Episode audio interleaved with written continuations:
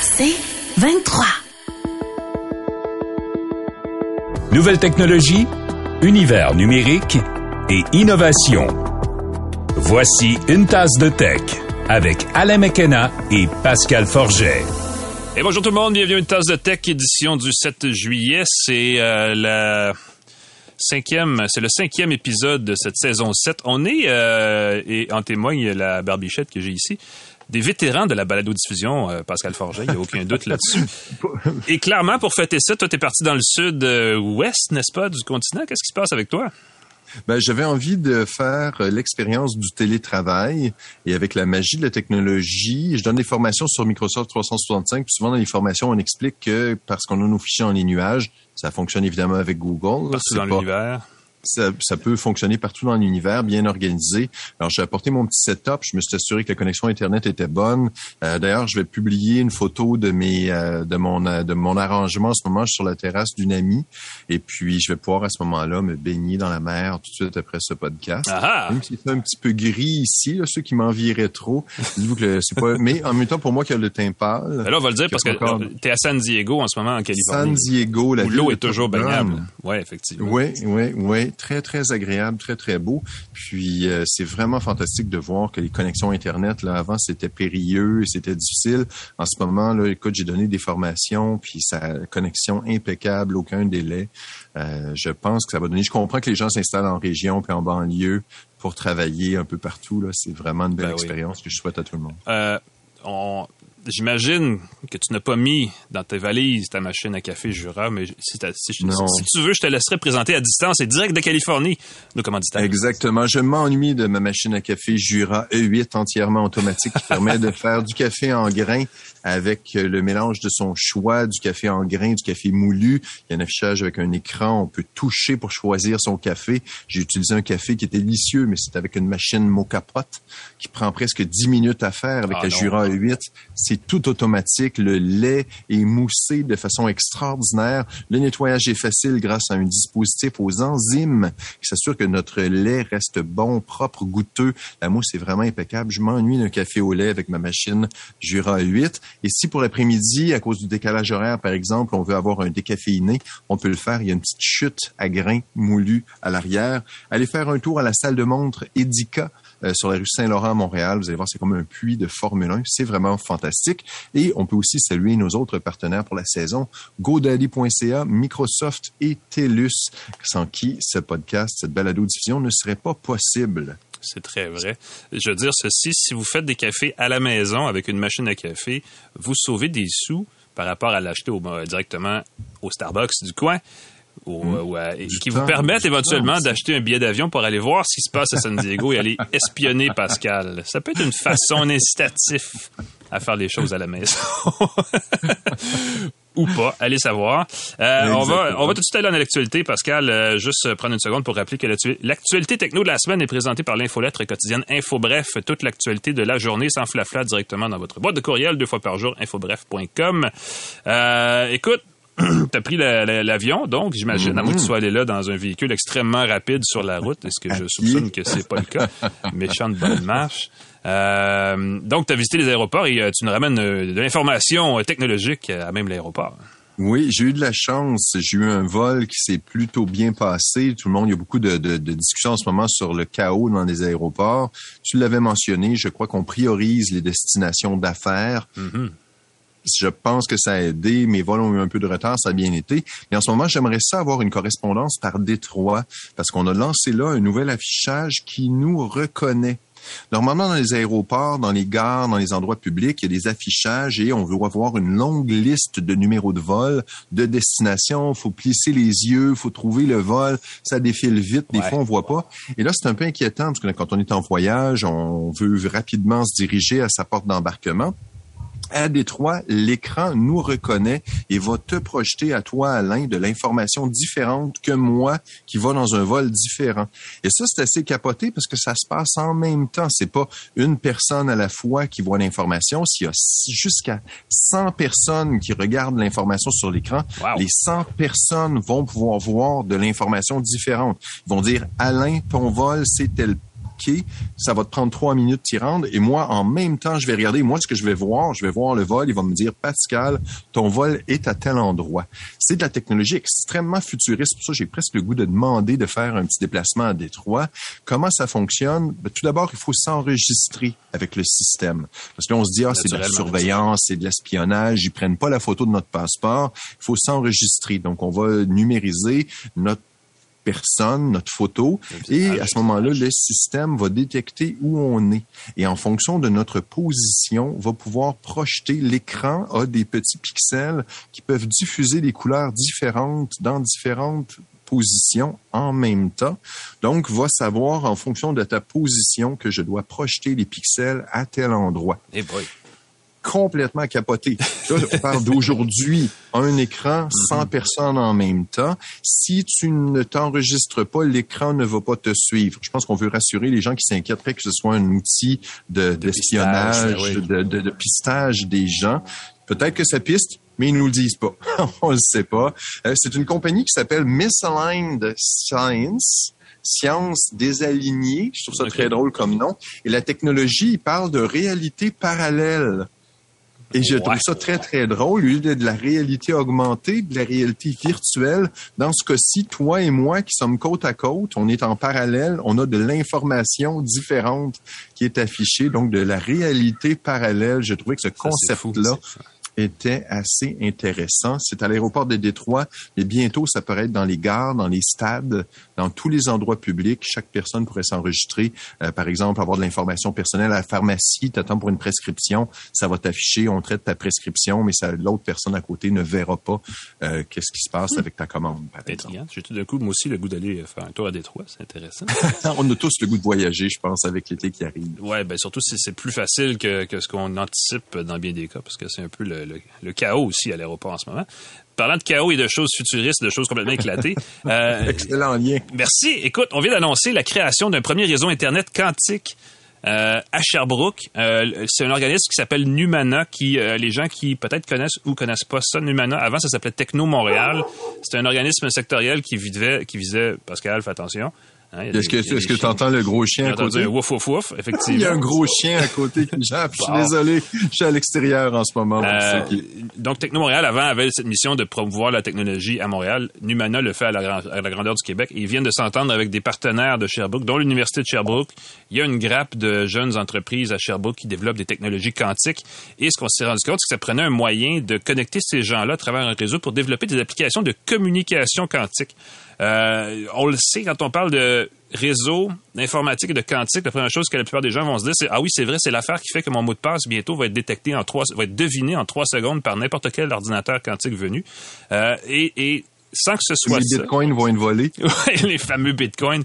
Euh, sans que ce soit ça vraiment l'application, on dit qu'effectivement au niveau des réseaux quantiques, il y a du, il y a de la communication et de la sécurisation qui peut être développée.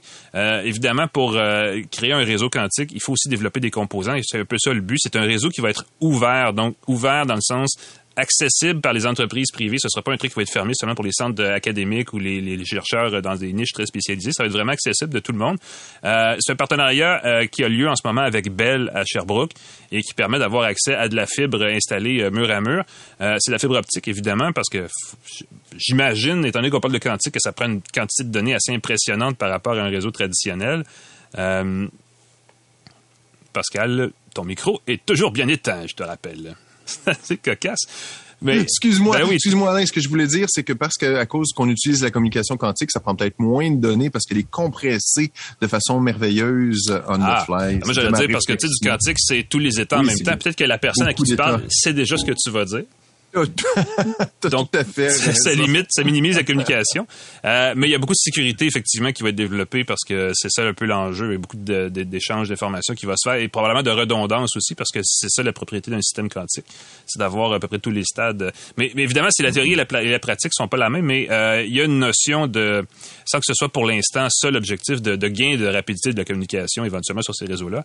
Euh, j'ai hâte de voir les applications parce que pour l'instant, on est à développer ça et à le mettre en place. On dit qu'il y a un partenariat qui s'en vient à Montréal pour avoir un réseau quantique ouvert ou en tout cas une connexion au même réseau euh, à Montréal aussi, qui à ce moment-là serait avec TELUS comme partenaire. Donc, c'est pas nécessairement une question d'opérateur, mais ce sont des fournisseurs de réseaux sans fil et de réseaux filaires.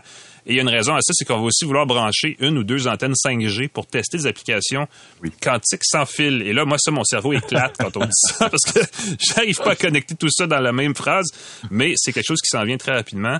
Euh, les gens qui, qui, qui, sont fascinés là, par euh, le quantique, le développement de l'informatique quantique, on le sait, les premiers ordinateurs, les premières applications commencent à être euh, développées par les grands joueurs dans ce créneau-là. Google est très actif, entre autres. Mm-hmm. Mais on a un pôle intéressant ici au Québec, notamment à Sherbrooke.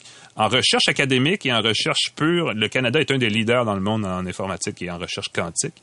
Donc ça, c'est une preuve qu'on essaie de garder ce leadership-là en étant actif euh, avec cette technologie-là. Donc les gens qui s'intéressent, allez voir ça. C'est sur le site de Numana qu'on a plus d'informations. N-U-M-A-N-A. Euh, réseau quantique, c'est quand même fou. Bientôt, notre balado va peut-être être diffusé en quantique. Je sais pas ce que ça va donner.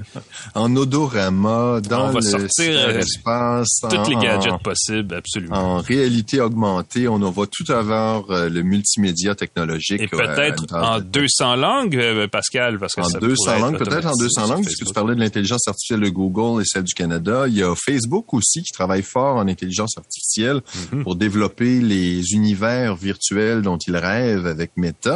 Euh, ils ont un nouveau projet. On a fait une annonce comme quoi un nouveau modèle d'intelligence artificielle permettrait à Facebook de traduire entre 200 langues entre elles directement. No, language no languages left behind. L'intelligence artificielle No LLB. On va peut-être voir cet acronyme-là bientôt. Ah oui. C'est vrai. NLLB. Je pensais que c'était la Ligue de baseball, quelque chose. C'est pas ça. Euh, les traductions seraient... Et là, je traduis, tu vois, je traduis moi-même pas très bien. Les traductions seraient 44% meilleures que les intelligences artificielles précédentes. Dans certaines langues africaines et d'Asie, des langues où il y a moins de documents de référence, parce que plus on a un corpus de, d'informations de, sur une langue, plus qu'on a d'exemples, de phrases, mieux on peut le traduire. Pour certaines langues d'Afrique et d'Asie, il y aurait 70% d'amélioration par rapport à la traduction automatique dans d'autres langues. Euh, on sait que c'est l'anglais, le mandarin, l'espagnol, l'arabe qui dominent les, les, grandes langues qui permettent de communiquer. Et souvent, quand on veut passer d'une langue à l'autre, si je veux parler à quelqu'un, par exemple, qui parle allemand, on va se parler en anglais. on manque, il y, a une traduction qui se fait, je parle en anglais, lui me parle en anglais, et là, dans nos têtes, on traduit. Mhm. Avec ce programme-là, on va passer directement d'une langue à l'autre. On va peut-être éviter des pertes de nuances et de subtilité.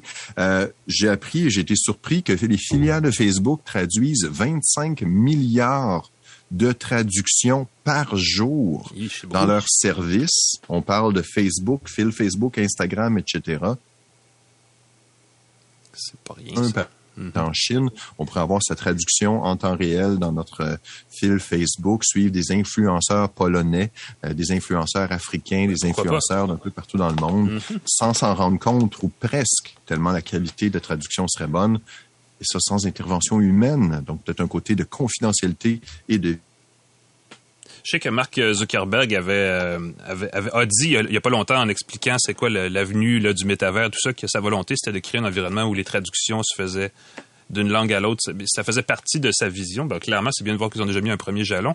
Je sais, et je, et je brûle peut-être un embargo en disant ça, que Facebook travaille avec les Premières Nations canadiennes pour euh, ajouter les langues des Premières Nations euh, nativement dans Facebook pour qu'ils puissent mm-hmm. communiquer traduire naturellement du contenu vers leur langue et garder vivantes ces langues-là qui euh, souvent sont euh, comme un peu le français le subit aussi là sont euh, écrasés par le, rouleau compresseur des, médias sociaux puis des services web et tout ça qui sont très anglo-centriques, n'est-ce pas? Donc c'est effectivement un bon un bon point. C'est vrai que la si on peut si on peut utiliser les outils qui existent comme ceux-là pour aider à faire, à faire vivre les langues. communiquer mieux vivre et mieux transiger, faire des transactions, Alain. Et ceux qui font des transactions. tu fais un lien. Moi, j'ai fait un lien. moi, j'ai fait un lien. Ouf!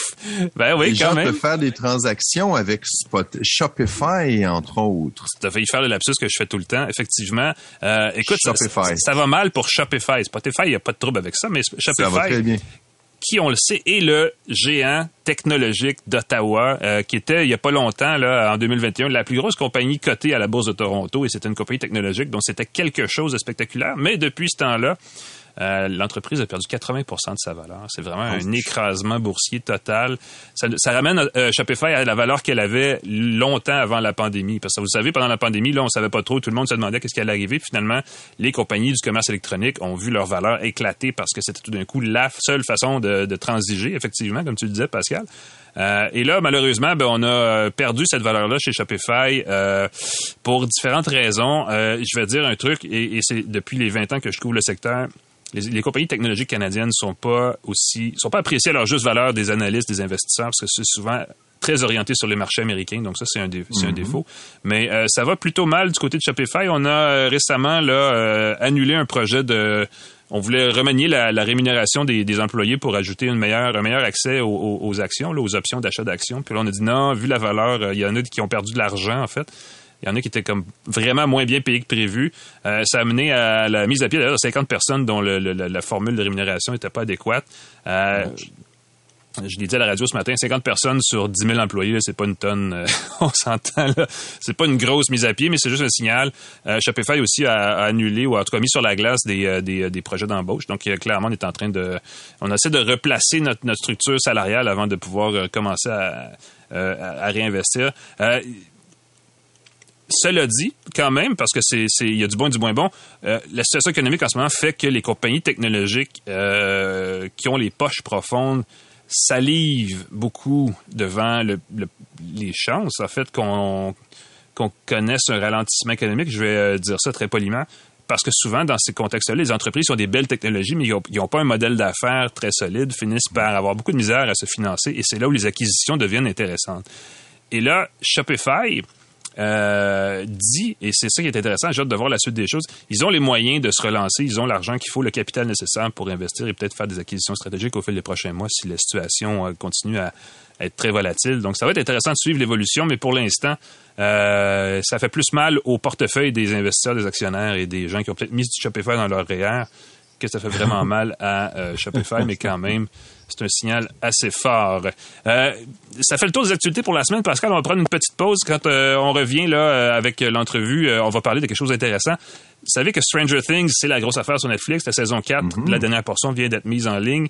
Il y a une grosse, grosse partie de ça et une grosse partie de en fait, les morceaux les plus juteux de Stranger Things en ce moment ont été créés à Montréal par une compagnie qui s'appelle ouais. Rodeo FX. Oui, monsieur. Euh, et parce que c'est fascinant et parce qu'ils ont une façon de faire les choses qui est assez intéressante. Et que c'est pas du jeu vidéo parce qu'on en parle moins souvent, mais c'est effectivement un gros créneau à Montréal, les effets spéciaux comme ça. Euh, je trouvais intéressant d'en parler. On, on, reçoit un porte-parole de Rodeo FX. Donc, tout de suite après ça, bougez pas et revenez, euh, ben, revenez, restez avec nous. Nous, on va revenir dans une petite seconde pour la suite d'une tasse de tech.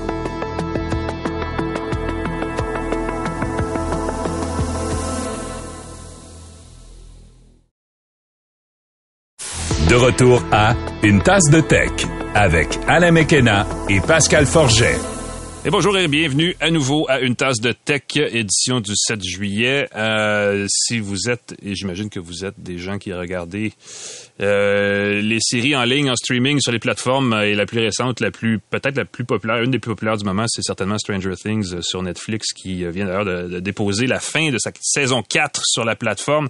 Il y a une petite euh, saveur montréalaise euh, à, euh, à, Stranger Things parce que les les, principaux effets spéciaux sont réalisés par une entreprise montréalaise qui s'appelle Rodeo FX. Euh, avant de présenter notre invité, juste rappeler que l'entrevue de la semaine, une tasse de tech, est quand même présentée par GoDaddy.ca, notre partenaire commanditaire, qui offre un moyen facile de créer un site web personnalisé et professionnel pour votre entreprise. Allez-y, allez voir ça, facile et rapide, GoDaddy.ca. Euh, on reçoit cette semaine Benoît Rainville, qui est administrateur système TI chez Rodeo FX, pour parler de, évidemment, de tout ce qui se fait de bien en VFX euh, chez Rodeo, mais aussi de comment ça se fait techniquement, parce que c'est fascinant, c'est un petit monde assez, assez technique, assez techno, assez branché. Euh, Benoît, bonjour. Bonjour Alain, ça va bien? Eh, ça va très bien. Merci d'être avec nous. J'espère que ça va bien toi aussi. Ah oui, ça me fait grand plaisir. Ah, euh... écoute, euh, c'est bien gentil de prendre le temps. Euh, évidemment, on peut pas manquer de, de, on peut pas ne pas parler de ça, Stranger Things, Radio FX. Qu'est-ce que vous faites exactement dans, le, dans ce projet-là? Est-ce que c'est les effets spéciaux que vous réalisez à travers vos, vos outils à Montréal? Euh, oui, ben en fait, euh, ça, ça, fait assez longtemps qu'on est euh, partenaire un peu avec Netflix. Euh, ils nous ont donné beaucoup, beaucoup de bons, de bons projets à travailler. On a travaillé sur la saison précédente aussi. Okay. Puis là, on a, on a pris une, une grosse amélioration avec cette saison-ci.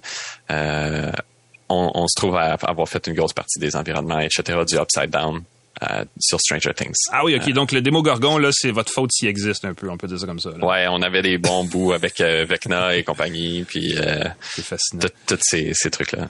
Quand on parle d'effets spéciaux là, explique-moi un peu parce que tu sais, on a deux, moi j'ai deux images en tête. J'ai évidemment le résultat final qui est toujours évidemment de plus en plus réaliste tellement que ça a évolué, mais quand on voit un peu les, les making of, les, les, les, vidéos où on nous explique comment ça a été réalisé, on voit souvent des acteurs avec un écran vert derrière, puis tout le, fait, tout le reste est fait par ordinateur. Est-ce que c'est comme ça que c'est réalisé? Ça s'est fait comme ça chez, euh, chez Netflix, chez Stranger Things? Ouais, ben Stranger Things, ils ont pris une approche euh, un petit peu plus euh, practical effects, même au truc. entre autres, le personnage de Vecna, le gros méchant. Oui. c'est réellement un acteur déguisé qui porte un costume qui est, qui est pas mal semblable à ce qu'on voit dans la série. Puis nous, on a rajouté comme un étage de, de vie un peu à ça il y a des mouvements dans son costume. L'environnement, évidemment, est, CGI presque au complet. Euh, mais, mais bref, ils ont pris une approche un peu hybride, là, qui, ce qui est pas nécessairement commun. Effectivement, dans les, Marvel et compagnie, on voit souvent juste des acteurs euh, presque même pas costumés. Dans le vide, euh, c'est ça. Dans le vide, là. Mais ils ont essayé d'aller avec un aspect un peu plus réaliste, ce qui est quand même très cool parce que ça donne aux acteurs la chance de, de voir le résultat pendant mhm. qu'ils actent et ça donne aux artistes des pistes sur comment rendre ça visuellement attrayant puis quel style euh, le directeur va vouloir avoir etc ouais. entre entre euh, ce qu'on fait quand on fait un film entre ça et les jeux vidéo les effets spéciaux en termes de captation ça c'est-tu quelque part au milieu genre? Il y a quand même beaucoup de j'imagine de, de, comme tu dis des effets pratiques matériels auxquels vous donnez un certain habillage ou c'est plus proche de la captation pratiquement tout en euh, en CGI? Ça dépend vraiment des projets. Euh, il y a des projets, comme je disais, ça va être green screen all the way. Il y a que ça.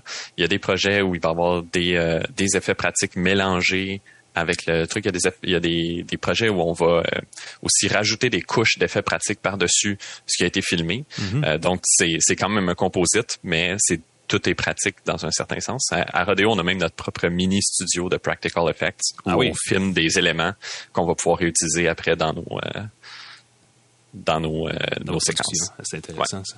Euh, juste pour le fun, parce que écoute, c'est fascinant. Puis évidemment, la, série Stranger Things est la, une des plus les plus spectaculaires du moment. Mais vous en avez fait quand vous en avez fait quand même beaucoup au fil du temps. Lesquels lesquels ont été les plus spectaculaires pour vous, les, les plus fun ou les plus impressionnantes là, que vous avez réalisées au fil du temps?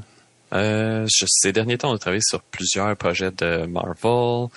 Euh, il y en a un que j'ai vraiment aimé, c'était Shang-Chi. Euh, ah oui. J'ai aimé le film, mais aussi la séquence sur laquelle on travaillait dans Shang-Chi, c'était la bataille où il y a le, le gratte-ciel en vitre avec les échafaudages puis tout. Okay. Euh, je trouvais que c'était une séquence super cool. Puis nous, on faisait la ville environnante. Donc ça, c'était super intéressant. Mais on en fait tellement depuis quelques années des projets que moi-même j'ai perdu le fil. J'ai, même pas la chance d'aller les toutes ah les regarder ou toutes les, les, savoir. J'allais demander parce que vous faites des effets spéciaux dans des scènes critiques des films, donc j'imagine que ça se rapproche souvent du dénouement de l'histoire. Est-ce que, est-ce que ça vous vole? Est-ce que tu as perdu le goût d'aller au cinéma ou est-ce que quand même vous avez euh, pas nécessairement une, bonne vue de tout ce qui se passe dans l'histoire, donc ça vous permet quand même après d'être des, bons des bons cinéphiles ou des, des bons fans de cinéma. Non, ben j'ai gagné une appréciation pour la quantité de travail que ça prend faire euh, un seul petit morceau d'un film. Là. Souvent, on va avoir un projet qui pour nous a pris plusieurs semaines ou des mois, puis là tu vas voir le film, puis c'est une minute dans le film qu'on a fait, puis je suis comme ok tout cet effort là pour cette minute là. Explique-moi un peu techniquement comment ça fonctionne. Moi j'ai l'impression que j'ai que ce que je vois parce qu'on se fait présenter souvent euh, en tant que média là, des, euh, par exemple, des nouveaux postes de travail pour professionnels qui sont axés sur la production vidéo, puis ils nous parlent de traitement de, puis ça a l'air extrêmement lourd avec 4-5 filles de 8K, des choses comme ça qui permettent de faire un rendu. Est-ce, que techniquement vous avez une grosse quincaillerie? Et ça doit prendre des super machines pour on a une, une énorme quincaillerie par rapport au nombre de gens qu'on a. Euh, dans le fond, les artistes, eux autres, leur station de travail, c'est déjà le extra, extra, extra euh, plus NEC, plus ultra de la technologie. Là. Euh, on parle de des stations de travail avec 128 gigs de RAM, puis des, euh, des plus, plusieurs dizaines de processeurs, puis fait que la carte graphique, on prend toujours la dernière, la plus 3090 ces temps-ci, par exemple. Mais ah avant, on avait des quadros, puis donc, c'est le NEC plus ultra de la technologie pour les artistes. Puis du côté infrastructurel, on a, on est presque un data center. On a une une ferme de rendu euh, qui contient euh, plusieurs centaines de machines euh, qui servent uniquement à faire ça. 24 heures sur 24, ces machines-là roulent à 100 de, de load. Ah oui, OK. Wow. Juste pour sortir les images. Est-ce que vous avez comme un super gros centre au bureau ou si c'est en cloud? Comment vous fonctionnez à ce niveau ben, on est rendu avec une espèce d'approche hybride. Euh, anciennement, c'était tout euh, sur, sur le, le site à Rodeo FX. Dans le fond, on a deux petits bâtiments. Dans chacun de ces bâtiments-là, il y a des salles de serveurs. Puis dans les salles de serveurs, on a nos machines. OK. Euh, mais on a atteint un peu la limite de capacité physique qu'on pouvait mettre comme machine là. C'est pas de toute façon, c'est pas des sites industriels. On n'est pas dans un euh, immense data center de Google, donc euh, Ouais. il y a des limites physiques. Euh, puis euh, on cherchait à comment améliorer dans le fond notre capacité à scale la grosseur du studio en fonction des projets, parce que souvent il va arriver un projet vers sa fin, un gros gros gros euh, rush de de demande. Puis euh, faut- pour fournir, il faudrait quadrupler le studio, quelque chose comme ça. OK. Euh, ce qui, ce qui est Spontanément pour la pas faisable. ouais. c'est ça, on peut pas appeler quelqu'un puis dire Hey, je te louerais là, plusieurs milliers de, de serveurs là, de 40 corps, t'as ça. Ouais, ouais, ouais. Euh, fait qu'on a été, euh, on a pris une approche, on a été dans le cloud. OK. Euh, puis euh, notre première euh, notre première approche avec ça était avec Google.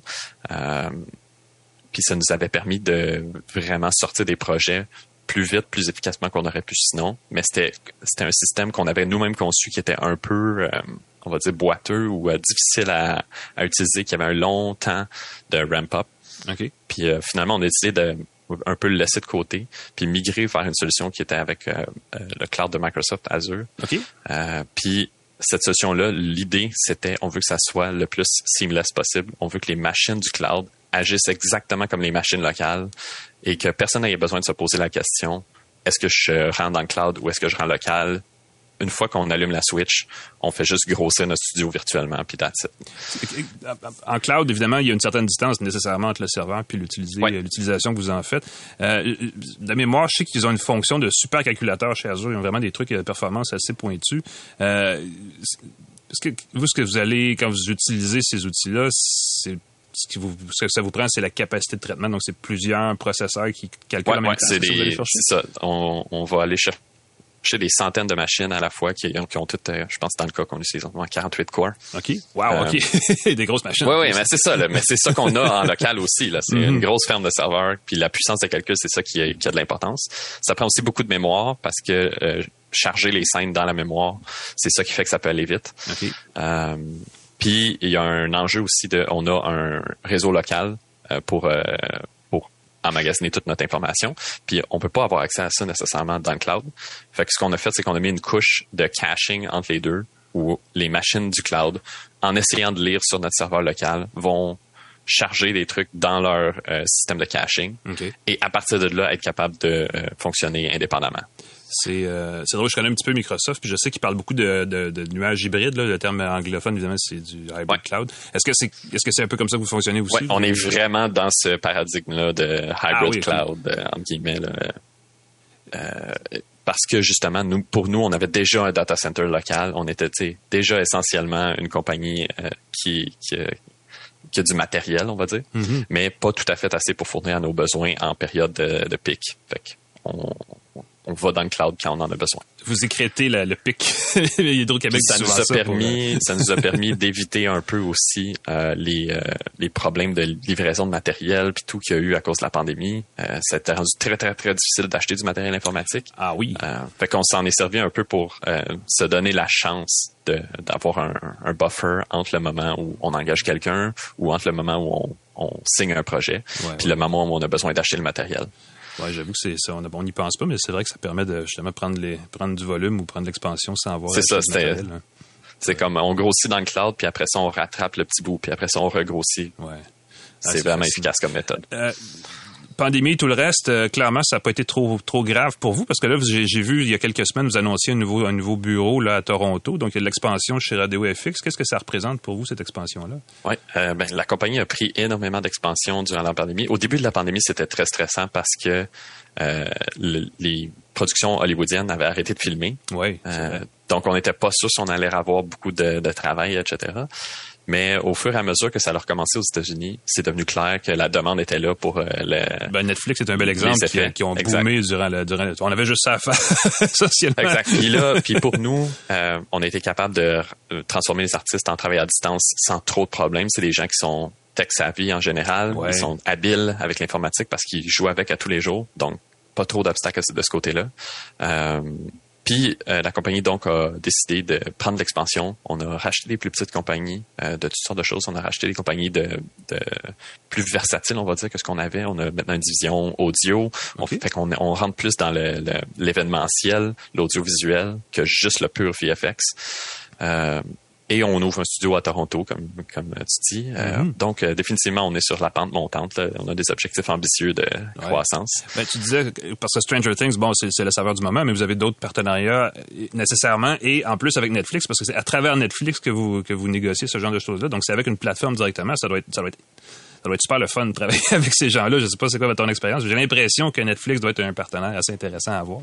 Euh, Netflix, un des aspects très cool qu'ils ont, eux, c'est que ils n'ont pas froid aux yeux par rapport à l'innovation. Ils vont vouloir euh, pousser leurs leur, euh, euh, clients, dans le fond, à à pousser la machine à changer. Ils ont été un gros moteur de pourquoi on a migré du cloud Google à Azure parce qu'ils nous ont dit ah oui. regardez, si ça marche pas super bien ou peu importe, dans le pire des cas, on va vous aider financièrement pour que notre projet y avance le plus possible. Ils étaient prêts à mettre la main à, la roue dans le fond. Là. Ouais, ouais, ouais, ouais. Ah, la main à la pâte, l'épaule à la roue. Euh, la production pour des plateformes Netflix ou peu importe, des productions pour du cinéma, euh, différentes, différentes plateformes, différents environnements, est-ce que ça change la façon dont vous produisez vos effets spéciaux? Je disais que récemment une critique d'un film je je sais plus c'est quoi, qui disait, ça paraît que ça a été fait pour Netflix, mais sur grand écran, on voit les, on voit un peu les ficelles derrière les, les marionnettes. Est-ce que pour vous, ça fait une différence? Chacun de nos clients a des requis qui peuvent être différents. Euh, c'est sûr qu'il y a des standards de l'industrie. Euh, mm-hmm. les, les, productions qui sont en 4K vont rester en 4K, etc. Euh, mais chaque client a des requis, puis le directeur a le, le, mot final sur qu'est-ce qui est bon, qu'est-ce qui est pas bon, où est-ce qu'on s'en va. Euh, fait que ça, ça dépend. Euh, je te dirais, c'est arrivé qu'on a des, des projets en 60 frames par seconde, euh, en 4K, puis tout qui sont très difficiles parce que la quantité d'informations que ça génère, ces trucs-là, est énorme. Puis d'autres projets plus simples où est-ce que la, la, résolution demandée est moins élevée ou que le, le la, vitesse de la caméra est moins grande, mhm. ben c'est plus c'est plus facile pour nous au niveau de, la quantité d'informations générées parce qu'on s'entend qu'en VFX on génère des images de rien souvent. puis donc image par image, s'il y en a 60, c'est deux fois plus de travail que 30 là, tu sais. Euh, puis 4K, c'est huit fois plus de travail que 2K. Mhm. Euh, ça, ça, va vite. D'ailleurs, la technologie est en constante évolution. Là. Ouais, oui, ben c'est ça. C'est un problème. Là. Mhm. euh, je parlais de Netflix, moi, je pense à Marvel, tu sais, où Stan Lee, pendant un bout de temps, faisait toujours un caméo dans ses films, ce qui était un peu la signature des productions Marvel. Est-ce qu'il y a quelque chose dans les productions, dans ce que vous faites RadioFX avec vos partenaires, on peut dire, ah, ça, a été RadioFX parce que c'est fait de telle façon. Y a-t-il une signature RadioFX dans ce que vous produisez? Écoute, je, je dirais pas qu'il y a de signature parce que à la fin, le, client décide exactement qu'est-ce que lui désire avoir. Mais euh, chaque studio a quand même ses propres, euh, on va dire, euh, habiletés spécifiques. À Rodeo, je sais, on fait beaucoup, beaucoup d'environnement, puis on fait beaucoup des créatures là un peu tentaculaires, étranges. Ah C'est une des raisons probablement pourquoi, tu sais, on s'est fait appeler sur Stranger Things. C'est ça, c'est qu'il y avait besoin des environnements de, ouais, ça c'est clair. puis il y avait besoin des créatures un peu étranges, un petit peu molles. On a, on a un focus un peu là-dessus.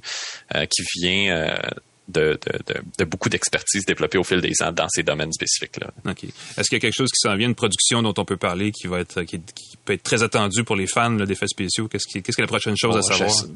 Malheureusement, je pense que les productions qui sont pas encore euh, ah. sorties, j'ai pas vraiment le droit d'en parler.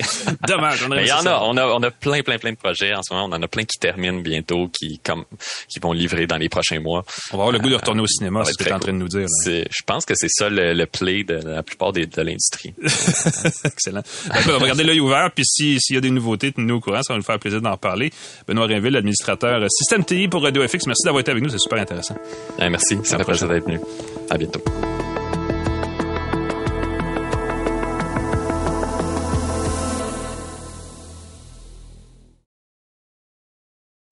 De retour à Une tasse de tech avec Alain Mekena et Pascal Forget. Et bienvenue à Une tasse de tech, troisième segment de l'épisode de cette semaine. De, cette semaine. Ouf, mon Dieu, trop de café. C'est moi qui est sur le décalage horaire. Non, hein, je suis sur la caféine, alors je, je, je, toutes mes syllabes s'écrasent en même temps. Je fais des mots très compacts. Je suis comme le fichier zip de la, de la balado ce midi.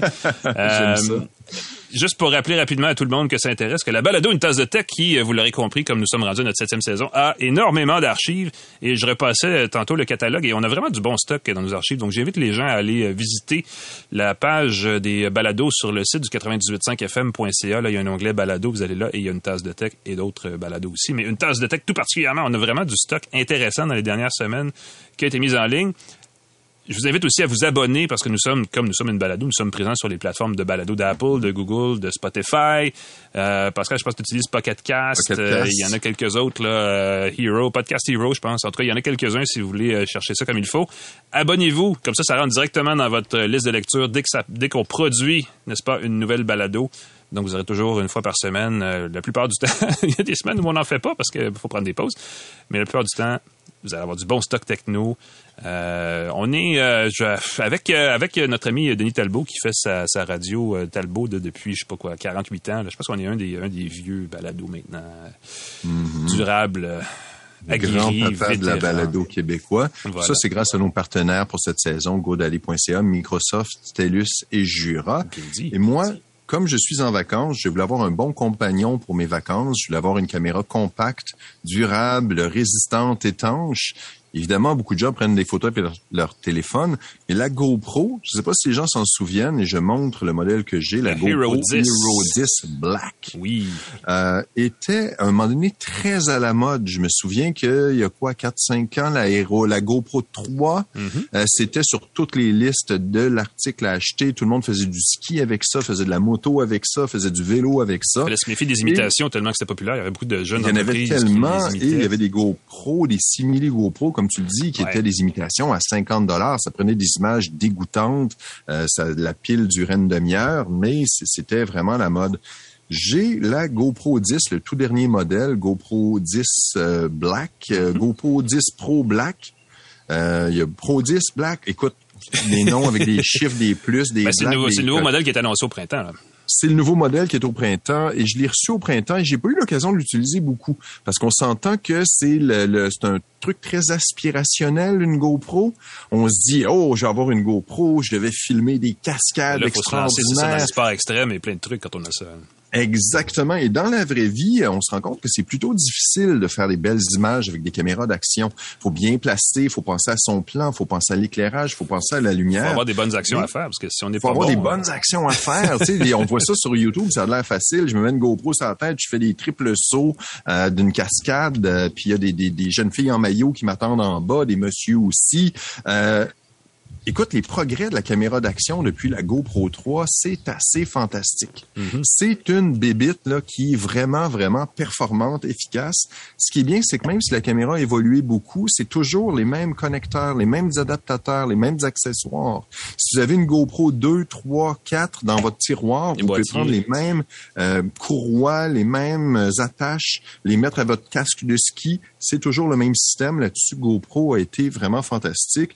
Le nouveau modèle recharge avec un port USB-C. Euh, le boîtier est super simple. On n'a plus besoin de mettre sa caméra dans un boîtier. Les premières GoPro, c'était qu'une caméra qu'on mettait dans un boîtier qui pouvait être étanche ou non.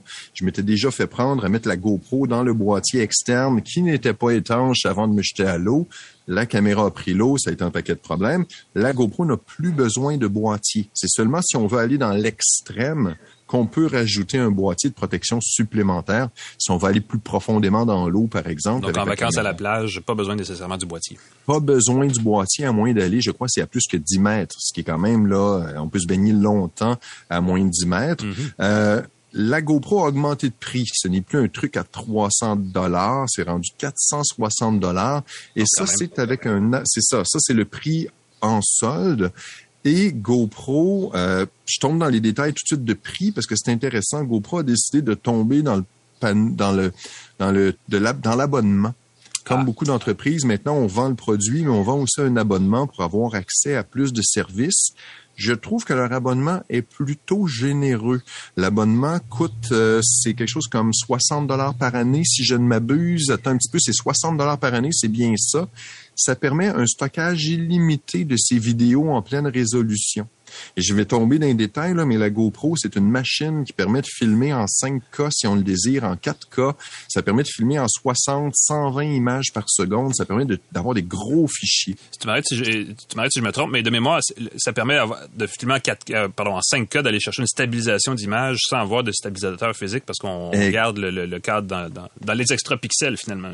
Exactement. Et ça, c'est fantastique. Comme tu dis, 5K, on peut rogner là-dedans pour stabiliser l'image. La stabilisation qui est assez fantastique, la stabilisation est électronique. Mm-hmm. euh, ils ont un nouveau processeur dans le modèle 10 de GoPro euh, qui est en deux fois plus puissant que le modèle de la 9. Donc, ça permet d'avoir deux fois plus d'images par seconde. Ça permet d'avoir beaucoup plus de frame rate. Donc, on s'en filme de l'action rapide et qu'on veut prendre le saut qu'on veut, la belle cascade qu'on fait, la remettre au ralenti, la mettre en, en valeur et l'autre beauté de tout ça, c'est comme on prend beaucoup d'images en haute résolution, on peut tout simplement filmer et ensuite regarder la meilleure image de cette image-là et ça fait des très belles photos. tirer une photo, ben oui, parce que c'est une mise au point euh, universelle. Il n'y a jamais de, il y a rien qui est hors focus, là, en fait. Il n'y a rien qui est hors focus. Encore une fois, c'est des contraintes de la GoPro. Si on veut que tout soit bien filmé, il faut que l'ouverture soit petite. Ça prenait avant beaucoup, beaucoup de lumière pour avoir des belles images avec une mm-hmm. GoPro. Dès qu'il est un peu sombre, ça marchait pas très bien. La qualité des capteurs s'est améliorée. Euh, j'ai été très, très impressionné. J'ai pris des très belles photos.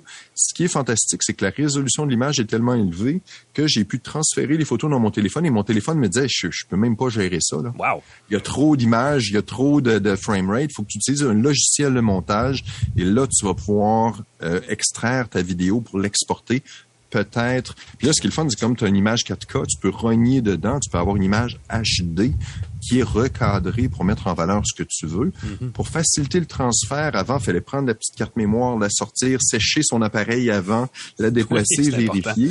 Mm-hmm. Maintenant, on peut voir directement dans sa caméra, on peut transférer dans son téléphone par Wi-Fi. Déjà, c'est plus rapide. Wi-Fi direct. Mais, direct, mais mm-hmm. même encore mieux que ça, on peut maintenant prendre un fil USB-C et le brancher de son téléphone à sa GoPro et transférer directement de façon filaire. Et là, même les gros fichiers vidéo se transfèrent écoute, c'est assez Mais USB-C, c'est ce que ça promet, effectivement. Ça promet donc directement dans son téléphone, directement dans son ordinateur. Donc, quand on est en déplacement et qu'on veut partager, euh, le petit logiciel est super le fun. Il permet de partager sur YouTube, il permet de partager sur Facebook, permet de faire de la diffusion en direct directement de sa GoPro pas eu l'occasion de faire l'option, euh, de faire cette option-là, mais c'est tout à fait possible. J'ai failli le faire. J'aurais pu me servir. Ça, c'est une autre belle caractéristique.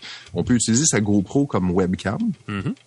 Donc, j'aurais pu utiliser ma GoPro avec son champ de vision très large pour filmer pendant le podcast si je veux. Autre caractéristique amusante, c'est une nouveauté du modèle 9. Euh, il y a euh, c'est pas du, la caméra avant et arrière. Avant, pour cadrer, on avait un écran derrière tout petit qui permettait de voir qu'est-ce que la caméra filmait. On a maintenant deux écrans, un écran devant et un écran derrière. Donc, quand on se filme, on peut se voir. Pour le cadrage, c'est pratique. Pour le cadrage, c'est vraiment pratique. Si on veut, on peut avoir un cadrage réduit qui fait juste nous, c'est une petite version, juste s'assurer qu'on est à peu près dans l'image, ça marche bien. Ou si on veut, on peut aussi voir toute l'image pour un Donc, si je veux me promener avec ma caméra, voir, donc c'est fantastique. Ah, l'influenceur euh, en toi est ravi, j'en doute pas une seconde. Ben, tout à L'influenceur en moi capote sa vie. euh, puis je vais faire, envoyez-moi des likes si vous voulez. Hashtag partnership, hashtag commandite. euh, la chose qui est le fun, on a ajouté une fonction dans la 10 Pro, parce que la 10 Pro est plus chère que la 9. La 9 fait encore super bien le travail pour 99% des gens, c'est bien. La 10 Pro a un petit euh, protecteur d'objectifs de, euh, oléophobe, résistant à l'eau. Euh, mm-hmm. c'est pas oléophobe, c'est euh, oophobe, je sais pas euh, comment le dire, aquaphobe. Euh, avant, ce qu'on suggérait avec les GoPro, c'est de lécher la partie de la caméra pour mettre un petit film qui en va empêcher l'eau de coller. Ah oui. Dans ce cas-ci, c'est intégré, c'est un nano coating de, protection. Si on égratigne, je sais pas comment dire, si on, on fait des rayures sur son objectif, la partie se détache et on peut remplacer ce petit protecteur d'objectif-là. Ça ah fait quelques modèles de GoPro qu'on fait ça, et ça va augmenter la durée de vie de son appareil. On peut remplacer cette petite partie-là. Et l'autre caractéristique qui est très, très le fun, je te dis, je serais beaucoup, beaucoup, là, ceux qui filment les caméras d'action puis qui ont une vieille GoPro, Mhm. si vous en servez régulièrement, l'upgrade peut valoir la peine parce que les caractéristiques sont vraiment plus le fun. Il y a un nouveau modèle de pile pour le GoPro qui s'appelle, qui est plus euh, résistant euh, à la température basse. Donc, c'est qui- effectivement un défaut des GoPro. hein. c'est un des GoPro dès qu'il se met à faire un peu plus froid. Euh, c'est une batterie qui s'appelle Enduro. On a 40% de performance dans le froid, 40% plus de performance dans le froid. Euh, et euh, ceux qui ont fait le test, encore une fois, je l'ai reçu, j'ai pas eu l'occasion de la tester l'hiver, mais 40% plus de performance, euh, ça fonctionne au Québec l'hiver. Je pense que c'est un incontournable. Écoute, j'en ai fait des tournages l'hiver, puis ça dure pas longtemps une batterie de GoPro, donc c'est bien. Tout, tout gain va être, va être bénéfique, c'est certain. là. Ouais. Puis si vous avez l'abonnement GoPro, stockage de ces photos, euh, vous avez 50% de rabais sur certains accessoires. Fait que oui, on vous encourage à prendre l'abonnement, mais la caméra coûte 200 quelques dollars de moins si on s'abonne. Donc, en partant, on économise 200 dollars. On se met un petit rappel dans son agenda si on veut pas s'abonner dans un an. Sinon, à 60 dollars par année, ça offre un remplacement gratuit de sa caméra en cas de bris. Wow! Quand je vous dis qu'ils sont généreux, là, pour 60 dollars, tu t'abonnes, tu as un remplacement de ta caméra pour ceux qui font des, des... Bon, en même temps, il faut être fort pour briser une GoPro. Là. Ben, si si tu fais du vélo de arrive- montagne ou des trucs comme ça, tu tombes en bas d'une roche. euh, et je, je peux, je peux voir des 205 scénarios où tu vas aussi te faire remplacer un os parce que ça arrive tout en même temps. Mais bon, Fait que tu te fais remplacer l'os et tu te fais remplacer ta GoPro. il n'y a pas d'abonnement pour dire un bras je suis secours. bien hein, enthousiaste. ouais. Mhm. Euh, encore une fois, c'est aspirationnel. C'est pas parce que vous avez une GoPro que vous allez prendre des beaux vidéos. Mais si jamais vous faites, parce qu'on peut filmer avec son téléphone, là, on s'entend. Là. Le téléphone est avec nous tout le temps, très pratique. Mais si jamais vous avez envie de faire quelque chose d'un peu plus costaud, ça peut être un jouet ben, ben, ben le fun. Je pense qu'ils ont compris que de vendre à tout le monde, c'est pas une bonne idée. Mais ceux qui sont intéressés, c'est un outil. Euh, petite euh, chose en terminant, euh, il y a beaucoup de fonctions beaucoup, beaucoup de fonctions à la GoPro. Avant, tu pesais sur le piton, tu filmais, c'était pas mal ça. Maintenant, tu as des choix de résolution, de vitesse, de cadrage, de photos, d'accéléré, de, de, de programmation, euh, de, de time-lapse. Euh, donc, ça Ah vaut oui. la peine de lire le manuel. Ça vaut la peine de lire le manuel. C'est plus juste... euh, oui, on peut juste peser sur le bouton, ça va filmer, mais on sait pas ce qu'on va filmer. Qui est plus Si on gros que la plus caméra, loin, le manuel. c'est vraiment, vraiment un beau, beau, beau jouet euh, à maîtriser avant de partir en vacances. Ça sent le Je me suis curricule, filmé là. beaucoup de fois les pieds. Ouais. Parce que je pesais sur le bouton par mes gardes, puis j'arrêtais de filmer quand je pensais filmer. Ça m'est arrivé. Ça arrive, n'est-ce pas? Merci, Pascal. Euh, Merci Alain. tou- toujours dans le thème de la caméra, moi j'ai quelque chose d'un peu plus euh, euh, prosaïque, euh, terre à terre, euh, statique même. J'ai une caméra web d'une compagnie et l'intérêt est là, c'est que c'est une compagnie qu'on n'associe pas du tout, du tout, du tout aux caméras. C'est Kensington qui, on le sait, s'est spécialisé depuis des années dans les appareils, des accessoires de sécurité pour la- les, les produits électroniques, notamment les petits cadenas, les espèces de fils pour brancher, pour, pour littéralement verrouiller un appareil, un ordinateur personnel, par exemple un Oui. bureau, un poste de travail, des choses comme ça. Ils ont euh, récemment joint les rangs d'une plus grande compagnie qui fait plein d'affaires euh, dans tous les sens, là, des, des produits de bureau. Et ils ont décidé pour justement euh, profiter de du fait que la marque est assez connue, ils ont élargi leur catalogue et ils ajoutent des accessoires dans tous les dans tous les sens, n'est-ce pas, mais aussi du côté de la productivité bureau pour les gens parce que c'est c'est- n'est-ce pas, on n'a pas besoin de répéter. Beaucoup de télétravail, beaucoup de caméras, beaucoup de gens se sont rendus compte que la caméra de leur, leur ordinateur à la maison, leur portable, peu importe, était de qualité douteuse. Alors, Kensington, pas plus fou qu'un autre, a dit on va sortir une gamme. Celle-là, c'est la caméra d'entrée, euh, de milieu de gamme, pardon. C'est la W1050. Euh, caméra euh, à connexion USB. Là, le fil est quand même pas mal long, je n'irai pas le chercher, mais USB-C, USB-A, donc vraiment prête pour l'ordinateur moderne, parce que souvent, ça prend un adaptateur. Là, il y a un petit, c'est un petit, euh, c'est un petit adaptateur, encore une fois, qui se clip pour changer, comme ça, on n'a pas besoin de se casser la tête. Oh. Caméra pleine définition, donc 1080p, euh, mise au point automatique. Euh, je dis 1080p, effectivement, pleine HD à 30 images secondes, donc quelque chose de quand même assez bien. Euh, ça vient avec le logiciel Mac et Windows pour les réglages d'image parce que, euh, effectivement, on a besoin de faire des réglages parce qu'en sortant ça de la boîte, tout est trop bleu, tout est trop clair, tout est trop lumineux. Euh, et je dis ça parce que dans mon bureau à la maison, quand je l'ai essayé, mon bureau est pas particulièrement éclairé, mais j'étais déjà surexposé. Donc, c'est nécessaire et c'est utile d'avoir le logiciel. Heureusement, il est là pour Mac et pour Windows. Donc, les deux sont là. Euh, il, euh, il vient et, et ceux qui nous regardent, euh, je veux dire à ceux qui nous écoutent aussi, là, mais ceux qui nous regardent vont voir, il y a un obturateur pour euh, physique. là. il y a un petit clapet noir qu'on met qui permet de masquer la caméra pour avoir cette espèce d'intimité parce que des gens craignent souvent de se faire épier. Personnellement, j'ai jamais été euh, victime de ce genre de choses-là, mais si jamais c'est quelque chose que vous craignez, Je pense pas, Alain. Tu penses pas avoir été J'attends toujours la, menace en Bitcoin, mais c'est pas arrivé. Puis de toute façon, euh, qu'est-ce que qu'est-ce qu'on fait dans un bureau Honnêtement, ça n'a aucune valeur. Mais euh, ceux que ça justement s'inquiète et de plus en plus, c'est très courant. Là, on peut donc masquer la caméra et pas craindre que personne nous espionne. Évidemment, ça masque pas le micro qui fait partie de la caméra aussi, parce qu'il y a quand même un micro. Et comme on a voulu faire quelque chose de très vidéoconférence, on a mis un micro assez puissant, donc qui détecte beaucoup le son. C'est un micro omnidirectionnel, donc il prend le son partout. Il y a vraiment une petite encoche à l'avant, mais en fait, il y a deux petites encoches à l'avant, mais le son vient de tous les côtés là-dedans. Euh, on dit chez Kensington qu'il y a une fonction de réduction du bruit de fond, c'est-à-dire qu'on détecte le bruit de fond et on l'élimine le plus possible. Mm-hmm ça donne une expérience qui est pas entièrement concluante, mais qui est certainement meilleure que le micro d'un ordinateur portable, ça je peux vous le dire. Euh, mais c'est pas une, la qualité d'un micro. Euh, si vous faites de la balado, par exemple, des choses comme ça, ça vous probablement quelque chose de mieux que ça. C'est pas, c'est pas, je ferais pas une conférence avec 50 personnes à qui je dois présenter quelque chose de super important avec un micro de webcam. tu veux pas ça. Mais pour un zoom rapide, là, pour quelque chose qui est nécessaire, c'est pas une mauvaise, c'est pas une mauvaise utilité. Euh, l'appareil, la caméra comme telle, est, vient avec une petite base qui est un, qui fait en fait un petit, un je sais pas dire un petit socle qui permet de s'accrocher facilement au coin d'un moniteur. Ça, c'est pratique parce qu'on peut le mettre sur vraiment le moniteur de son ordinateur de travail, que ce soit un portable, sur son moniteur, sur le bureau, peu importe. Et c'est, euh, ça offre euh, deux choses. 360 degrés à l'horizontale, on peut vraiment tourner la caméra dans tous les sens. Et euh, à la verticale, on a 37 degrés de, dégagement. Donc, on peut cadrer un peu vers le bas, un peu vers le haut, selon ce qu'on a besoin. Si Pascal, tu veux filmer tes pieds, tu pourras pas parce que ça se rend pas. Tu vois, ça, ça c'est un problème. au niveau de l'angle, au niveau de l'obturateur, on a 75 degrés d'angle de vue en diagonale donc, c'est relativement un grand angle, c'est-à-dire que ce ne sera pas quelque chose qui va juste cadrer votre visage. Ça va vraiment prendre tout le bureau devant vous. Si vous avez un moniteur sur un poste de travail conçu de façon ergonomique, évidemment, si votre visage est dans votre écran, là, vous allez avoir seulement votre grosse face, mais euh, normalement, on voit beaucoup de, beaucoup de paysages autour. Donc, la fonction de flouter l'arrière-plan des, des outils d'appel vidéo va être nécessaire si votre bureau est vraiment en désordre. Il y a un zoom 2X qu'on peut paramétrer avec le logiciel qui euh, enlève un peu du, de l'arrière-plan, mais c'est pas, encore là, c'est juste 2x, c'est pas beaucoup. C'est ça, c'est un zoom électronique, j'imagine. Et c'est un, en fait, on grossit l'image. Donc c'est pas, c'est pas exactement la grosse affaire. C'est ce qu'on veut. Euh, c'est pas idéal, mais bon, ça fait la job. Il y a un accessoire, évidemment, il y a plein d'accessoires. Il y en a d'autres, je vais revenir plus tard avec d'autres accessoires, mais il y a entre autres choses cet anneau lumineux. Ah ouais, ça c'est le fun. Qui vient avec, qui, si vous êtes dans un environnement pas très bien éclairé, ça fait toute la différence du monde. Euh, celui-là, je vais parler du prix de la caméra tantôt parce que c'est quelque chose aussi, mais vous voyez, c'est très, très anneau. C'est un, un objet, un éclairage annulaire. Ah oui, ben moi je dis anneau lumineux, mais c'est exactement. Ring light. C'est euh, cet appareil-là, c'est le, nom de modèle, c'est le L1000, c'est Kensington encore une fois parce que ça vient avec. Euh, c'est intéressant parce qu'il vient avec le petit adaptateur pour mettre la caméra vraiment vissée mm-hmm. au milieu de l'anneau.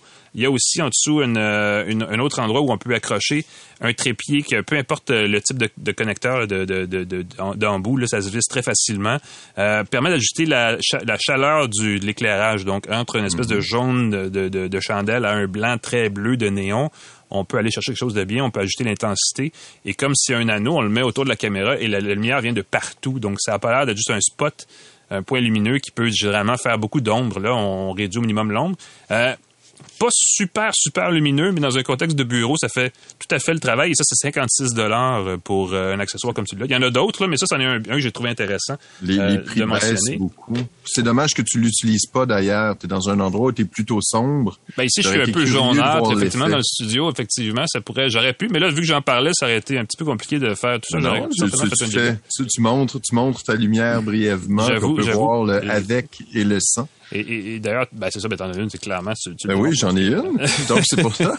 Moi, j'ai la euh, Litra, euh, de la Litra Glow euh, de Logitech, ah, qui est compacte et qui est carré, qui n'est pas annulaire fonctionne par USB-C, contrôle de la lumière aussi. Très intéressant, un petit peu plus cher, par exemple. J'en aurais pris une, effectivement, comme ça, pour euh, qui, serait mobile, plus mobile que ça, parce que celle-là, tu la mets à un endroit, puis tu ne touches plus.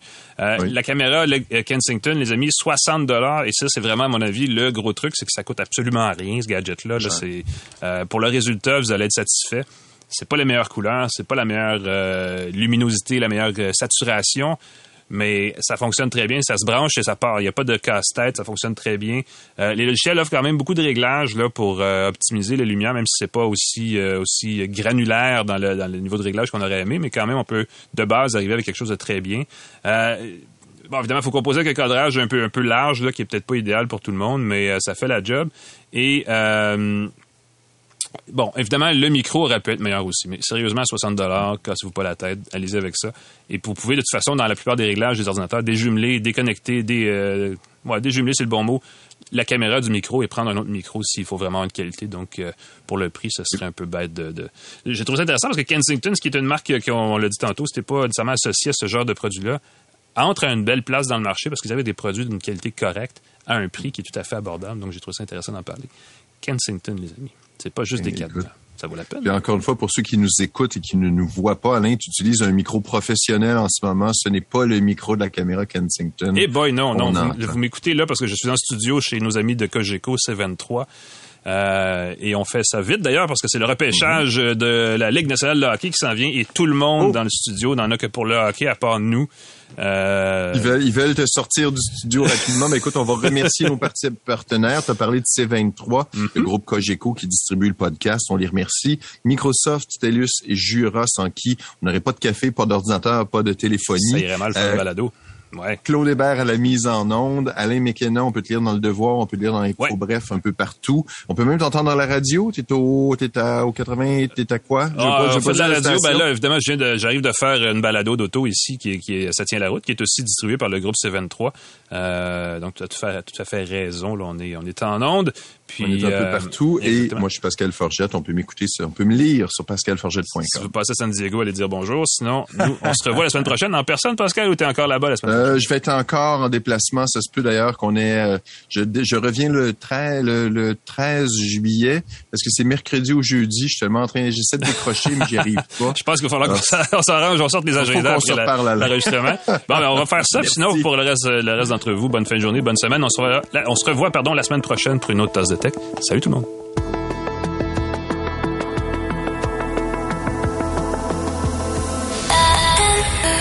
C'est 23.